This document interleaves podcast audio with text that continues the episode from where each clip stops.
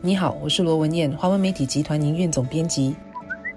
你好，我是吴欣迪，联合早报总编辑。新加坡从今天起将全面解除疫苗接种差异化管理措施，这对新加坡而言是另一个里程碑。这象征着我们真正做到与官病共存了，能够把官病当作是跟地方流行性感冒一样。之前仍然在一些官病传染风险较高的场所实施差异化管理措施，是为了保护那些还没有完成接种的国人。但如今，五岁以下的小孩可以开始接种疫苗了，还有已经有超过九成的青少年和成人已经完成了疫苗接种，将近八成也打了追加剂，是时候可以全面解除疫苗接种差异化管理措施了。这也将能够让那些最后一批仍然需要实施这项管理措施的机构和商家减轻一个营运的负担。在公共交通和医疗设施内仍需要戴口罩的规定保持不变，我想这是个大家公认的应该保留的规定。这主要是保护我们的医疗人员和病患，尽量减少在医院内传播病毒的风险。对于戴口罩都戴习惯的国人，相信大家是能够理解和接受的。这两年下来，可以接种但是还没有接种疫苗的人，其实真的是少之又少了。所以那些因为疫苗接种差异化管理措施而不能到小贩中心、咖啡店用餐的，或者是不能够出席大型活动的人，真的是不多。也就是说，这个措施现在解除了，受影响或者是说受惠的人，其实也真的不多。但这个措施的解除还是有它的象征意义，它意味着我们。几乎已经完全恢复到了疫情的时代了，它也意味着我们已经来到了一个阶段，不必靠差异化管理措施来促使人们去打疫苗。打疫苗成了一种自我保护、自我负责的行为，也是一种公民意识的表现。关于这一点，我们下来还可以更详细的谈。而对我们这些已经接种疫苗的人来说，差异化管理措施的解除意味着我们下来使用 Trace Together App 的机会又进一步的减少了。我最近出席了几个超过五百人的活动。进入会场之前，还是需要出示我的 App 来证明自己已经接种疫苗了。但从今天开始，即使出席这样子的活动，也不会再有人来查我的这个 App 了。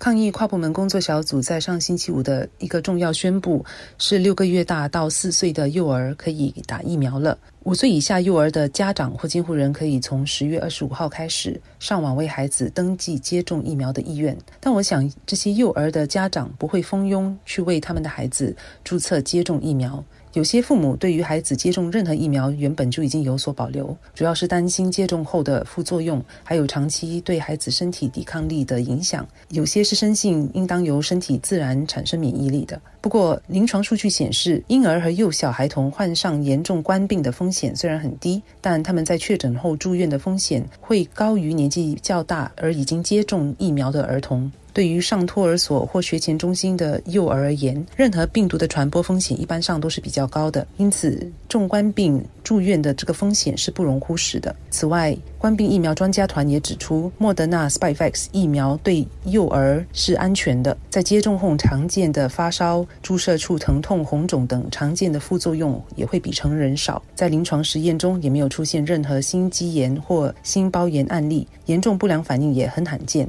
既然专家团提出了这样的看法，相信能够有助于消除不少家长的顾虑。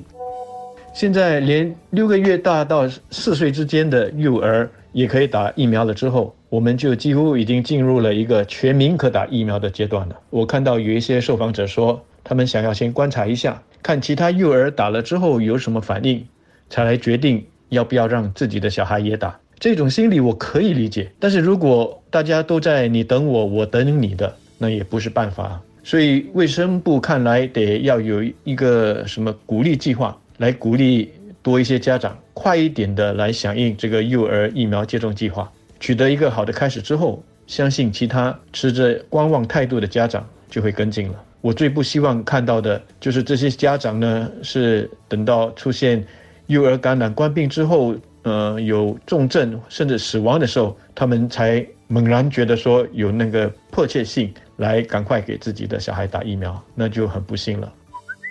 抗疫跨部门工作小组在最新的文告中也宣布，卫生部将不再计算每个人接种几剂疫苗和追加剂，而是建议人们像注射流感疫苗一样，在适当的时候接种，确保接种记录达到最新的要求。这个原则看起来是简单易懂，而且很有道理。但什么是最新的要求？根据当前的最新要求，五岁及以上的人应当接种三剂 mRNA 或诺瓦瓦克斯疫苗或四剂科兴疫苗，而年满五十岁的应。当在接种追加剂后的每五个月到一年内注射多一剂追加剂。还有专家团也建议以莫德纳 Spikevax 的二价疫苗取代原版疫苗，给十八岁以上的人接种。对于当局和追踪疫苗新闻的记者而言，这或许是清楚不过了。但对于一般民众而言，现在可能会觉得有一些复杂。有二价疫苗、原版疫苗、最新的要求，还有基本保护，还有诺瓦瓦克斯等不同疫苗的不同名称。不同年龄层又有不同的基本保护要求。我自己觉得已经不如之前那么直接易懂了。最好是能够进一步简化，就如我们打流行性感冒的疫苗一样，无论什么年纪，每年打一剂就是了。又或者是通过我们的 Trace Together App 直接告诉我，你需要再打一剂，或者我不。必再打了，已经是达到最低的要求了。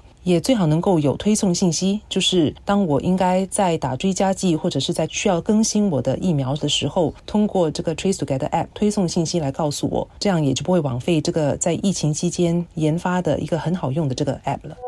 如果我们回想冠病爆发初期的那个时候，冠病不止夺走了我们当中不少人的生命，更夺走了我们所有人的生活。我们被迫得留在家里。足不出户，忍受各种隔离、各种阻断措施。而现在，我们除了能够保住许多人的生命，更是能够保住了所有人的生活，让我们的生活能够基本的恢复正常。关键的因素是什么呢？肯定的，疫苗如果不是那个唯一的因素，也是几个关键因素之一。可以这么说，往下走，接种疫苗，或者是说更准确的说，定期的接种疫苗，将会是我们应对冠病最主要的防线了。如我在刚开始的时候就说了，我们现在也应该进入了一个阶段，不需要政府去采取什么行政行政措施来推动我们，而是我们会为了自己、为了家人、为了集体的利益而自发自觉的。去定期接种疫苗，在新加坡完成接种疫苗的比率呢是相当高的，大约是百分之九十二。往后如果连六个月大到四岁的这些幼儿也可以打了之后，这个比例应该还会进一步的上升。但是打了追加剂的相对来说就没有那么高了，是百分之七十九，还差一个百分点才能够到。